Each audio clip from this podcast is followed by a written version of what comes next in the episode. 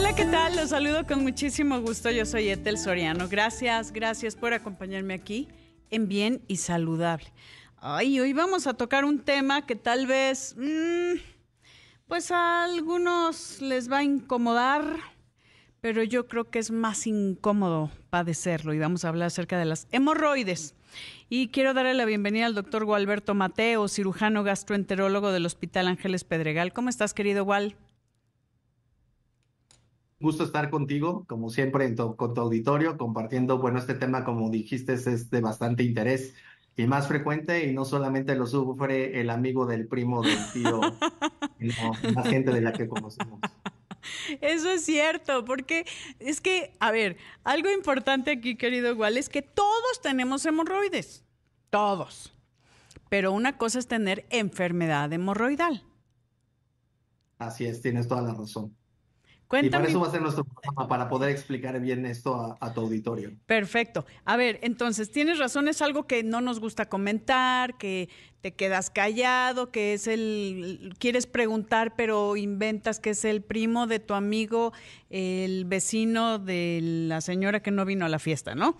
Entonces, aquí tenemos que hablar de esto, porque hay mucha gente que desgraciadamente se autoprescribe, se autodiagnostica, se automedica y entonces es cuando podría ser no una hemorroide, una enfermedad hemorroidal, sino podrían ser otras cosas. Entonces, pues necesitamos que nos digas qué son las hemorroides, cuáles son los, los grados y obviamente qué hacer en caso de y con qué se podría confundir, que eso es lo que a mí me preocupa, que mucha gente piensa que todo, cuando es un sangrado del ano, del recto, es hemorroides y no. Podría ser un cáncer, así, así de, de claro, ¿no? Así es, tienes toda la razón. Y bueno, como acabas de decir, yo creo que lo primero que habría que entonces definir es que las hemorroides, como tú bien lo dijiste, son venas. Y estas venas se encuentran en la parte distal del ano y en la parte distal de lo que es el recto. En base a eso, y veremos, te lo comentaremos más adelante, podemos dividirlas en hemorroides externas o internas. Pero como tú bien mencionaste, estas venitas todos los tenemos. Y el problema de la enfermedad hemorroidal es que estas venas empiezan a crecer de tamaño y por consiguiente nos den síntomas o molestias. Algo importante es que hoy sabemos que para tener problema hemorroidal, generalmente muchos de estos pacientes tienen el antecedente familiar ya sea el papá, la mamá, los abuelitos, los tíos, que también han tenido problemas de hemorroides. Y también algo que va de la mano ligado con el problema de las hemorroides son las varices en las piernas, que igual sería lo mismo, todos tenemos venas en las piernas, pero estas venas, por alguna alteración, obviamente genética y que se van dilatando, pues empiezan a dar síntomas. Ahora, ¿qué condiciones independientes de este factor genético o de herencia tenemos para en algún momento padecerlas? Generalmente las aquellas personas que son estreñidas crónicas, que eso significa que frecuentemente, casi diario, casi todos los días de su vida, tienen que hacer un esfuerzo importante para poder desalojar el intestino. Y entonces no el estreñimiento de un día o de dos, que es muy raro, sino el estreñimiento de, de toda la vida cotidiano lleva a que ese pujo haga que esas venas vayan creciendo. También hoy sabemos que también pacientes que padecen diarrea crónica pudieran llegarlo a tener, pero al igual pacientes que tienen obesidad, pacientes que, por ejemplo, jóvenes que ahora van al gimnasio y que también tienen esta predisposición genética, todo implique hacer el aumento de la presión intraabdominal, ejemplo, sentadilla con barra, pres de pierna, pero todo lo que lleve aumento de la presión intraabdominal es y lo mismo que pujar si estoy estreñido, llevará a largo tiempo también a que crezcan las hemorroides. Eh, otro caso importante también con este factor de herencia, el embarazo. El embarazo, sobre todo en los últimos meses del embarazo, el que el bebé el, esté, el producto esté dentro del útero y este útero esté creciendo, también en cierta manera comprime un poco la circulación de las venas que vienen de regreso y eso hace que los vasos del recto y del ano se hagan más congestivos y que las pacientes lo puedan padecer. Obviamente también la gente que no lleva una dieta equilibrada en donde la fibra en general en su dieta diaria es un poco bajo y por consiguiente esto los lleva también a tener estreñimiento.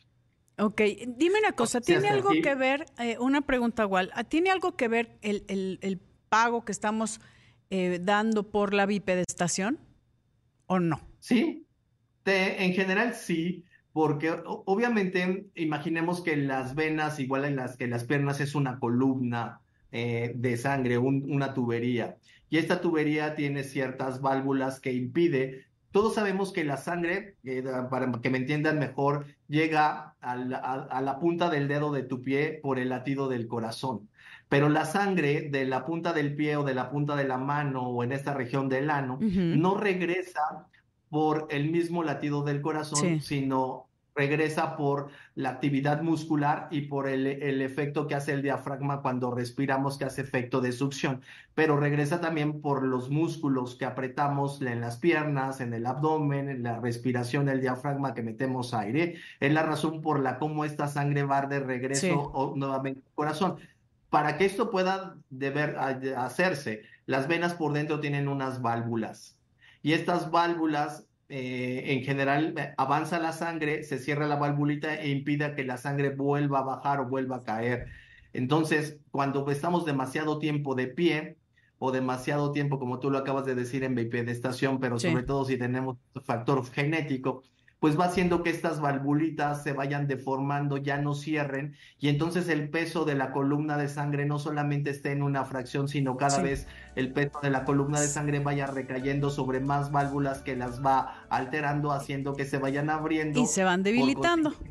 Se van debilitando y se van dilatando, se van haciendo grandes, en este caso las venas del recto y ahí, o las venas piernas. Ya está. A ver, ojo con esto. Vamos a una pausa y regresamos con más para que pongamos mucha atención. No se vayan.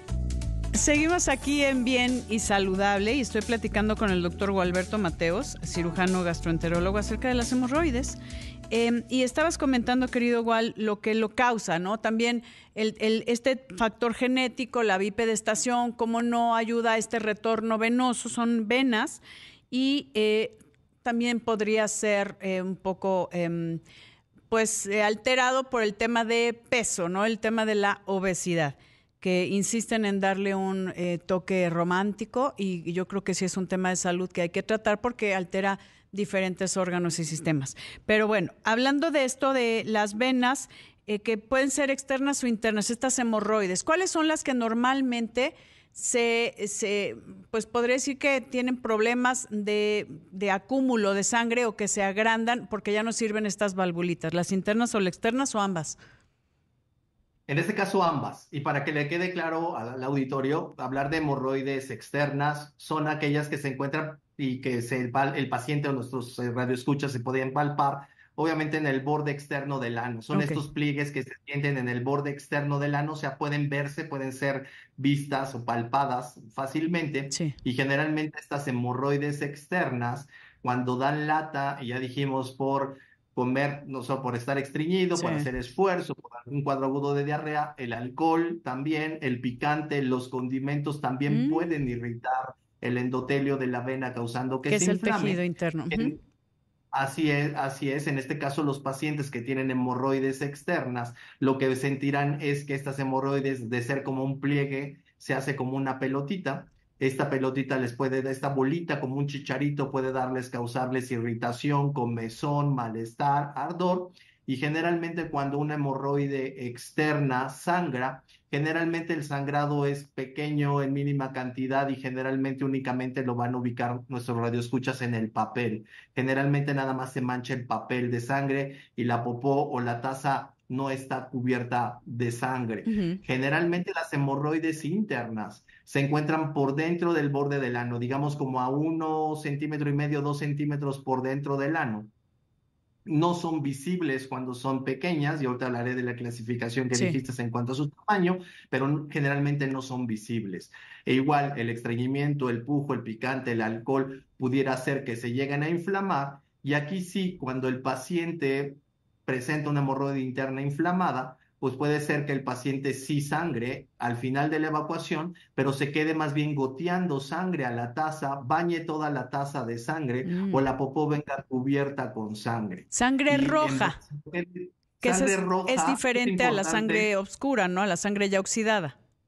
Así es, a veces los, nuestros pacientes tienen, no ubican de dónde sangran y piensan que si sangre es la sangre roja fresca puede ser del estómago y no. Aquí la sangre cuando es de la parte alta del aparato digestivo por una úlcera gástrica, por una úlcera duodenal, por una gastritis severa, generalmente como tú dijiste van a evacuar negro, como zapote, como chapopote, así negro, oscuro. Cuando la sangre roja, fresca, brillante, como la conocemos cuando nos cortamos, es la sangre que viene de la parte distal del recto y del ano y generalmente puede ser una de las causas las hemorroides.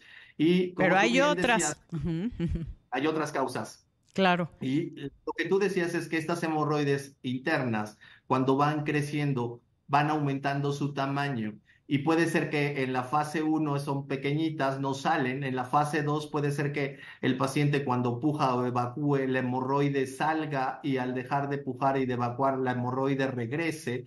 Pero grado 3 o grado 4 es este hemorroide que puede ya tener un tamaño tan importante que va a salir cuando el paciente esté evacuando y se va a regresar solo si el paciente la regresa, la mete o ya en el grado 4, pues siempre la hemorroide muy grande o muy crecida. Y voy a decir algo mm, a lo mejor un poco, pero van a entender los pacientes como un moco de guajolote, como el que cuelga y que viene desde la parte interna del recto y está en un grado 4 el paciente por más que quiera reducirla o, meterla por el tamaño que tiene siempre va a permanecer afuera. Entonces, y generalmente los síntomas como dijimos dolor, ardor, comezón, irritación o la hemorragia que puede ser desde leve hasta severa y que puede llevar a algunos pacientes a anemia, pues son las complicaciones más importantes que pueden tener independientemente de que a veces se puedan tapar y trombosar las venas con un coágulo, que también eso es un problema importante con dolor y obviamente sus pacientes acuden a urgencias por el dolor tan importante de tener un trombo, que no haya una circulación en esa, en esa vena que se tapó. Sí. A ver, yo te preguntaba, dentro de las eh, hemorroides externas, son las que están en, los pliegue, en el pliegue del ano, así tal cual. ¿No? Las externas. Las externas. Del ano. Ok, y adentro, dos centímetros, un, uno y medio, dos centímetros son las internas y esas podrían, o sea, pueden ser las dos las que tengan enfermedad hemorroidal. Eh, salen, o sea, no es de que las, las externas se cuelgan más, sino ahí se ve como si fuera un chipote y las internas pueden salir, que hay veces que el paciente tiene que meter el dedo, suena feo, pero pues es la realidad, para meterlas y para bajar un poco este estiramiento o esta, eh, pues como estrangulamiento que podría estar sufriendo la vena. Así es, en general las externas digamos que son más molestas en el sentido de incomodidad, dolor, ardor, comezón. Y las internas generalmente cuando dan más latas porque están sangrando de manera importante, como para pintar toda el agua de sangre o que la popó venga toda cubierta de sangre o como tú dijiste, ya es un tamaño muy grande el paciente puede tener la percepción como si se estuviera sentando en una pelota de tenis para que Ay, imagínate eso. A ver, y una pregunta igual. Eh, eh, las hemorroides, ya sean internas o externas, que ya lo entendimos muy bien, puede ser temporal, puede ser por algo que digas, bueno, tuve un hemorroide, pero se metió o se, se desinfló, ¿me entiendes? La palabra que quieran usar eh, y estar bien puede ser algo, o ya cuando hay un hemorroide se queda ahí ya con el tejido, pues de alguna forma laxo para poderla sostener. Yo creo que tú comentaste al principio de manera acertada que todos tenemos hemorroides y generalmente todos vamos a tener y generalmente estas van a ser de un tamaño pequeño. Sí. Y que si nosotros cuidamos nuestra alimentación, no somos estreñidos, será muy raro que un día nos extrañamos mucho, que algún día hayamos excedido el picante y que entonces la molestia sea temporal en que podamos tomar algún medicamento, algún tratamiento y que se desinflame y que esta hemorroide permanezca de ese tamaño chiquita sin crecer más. El problema es que cuando las tenemos y tenemos esa predisposición y no tomamos una medida adecuada en cuanto a controles de higiene venosa, en este caso de higiene hemorroidal, como evitar los esfuerzos, hacer del baño, llevar una dieta adecuada, lo que va a pasar es que ese hemorroide va a ir creciendo de poco a poco, de poco a poco, y va a llegar un momento en que las molestias ya no sean ocasionales, sino que las molestias ya se hagan un sufrir para el paciente de manera cotidiana. Sí, que aquí parte de los tratamientos, y lo tengo que decir, eh, acabando eh, al regreso de una pausa, eh, querido Wal, pero lo que vemos en, en, los medios de, ay, tómate esto, está, hay cierto tiempo que puedes cambiar esos hábitos, pero lo que tú estás diciendo entre la dieta, los irritantes, los esfuerzos, pero cuando no se resuelve, tienen que ir al médico. Así de simple, porque podría ser otra cosa. Vamos a una pausa, queridos amigos, y regresamos. Los invito a que me sigan en las redes sociales. Etel Soriano, estoy compartiendo siempre información clara sobre tu salud y tu bienestar. Volvemos. Estoy platicando con eh, Gualberto Mateos, em, cirujano gastroenterólogo del Hospital Ángeles del Pedregal, acerca de las hemorroides. Y eh, querido Gual, nos estabas comentando acerca de qué hacer, ¿no? Obviamente cambiamos hábitos, pero hay un momento en donde tal vez un medicamento nos puede ayudar, pero cuando se requiere cirugía, pues se requiere cirugía y eso va a depender de los grados. Así es.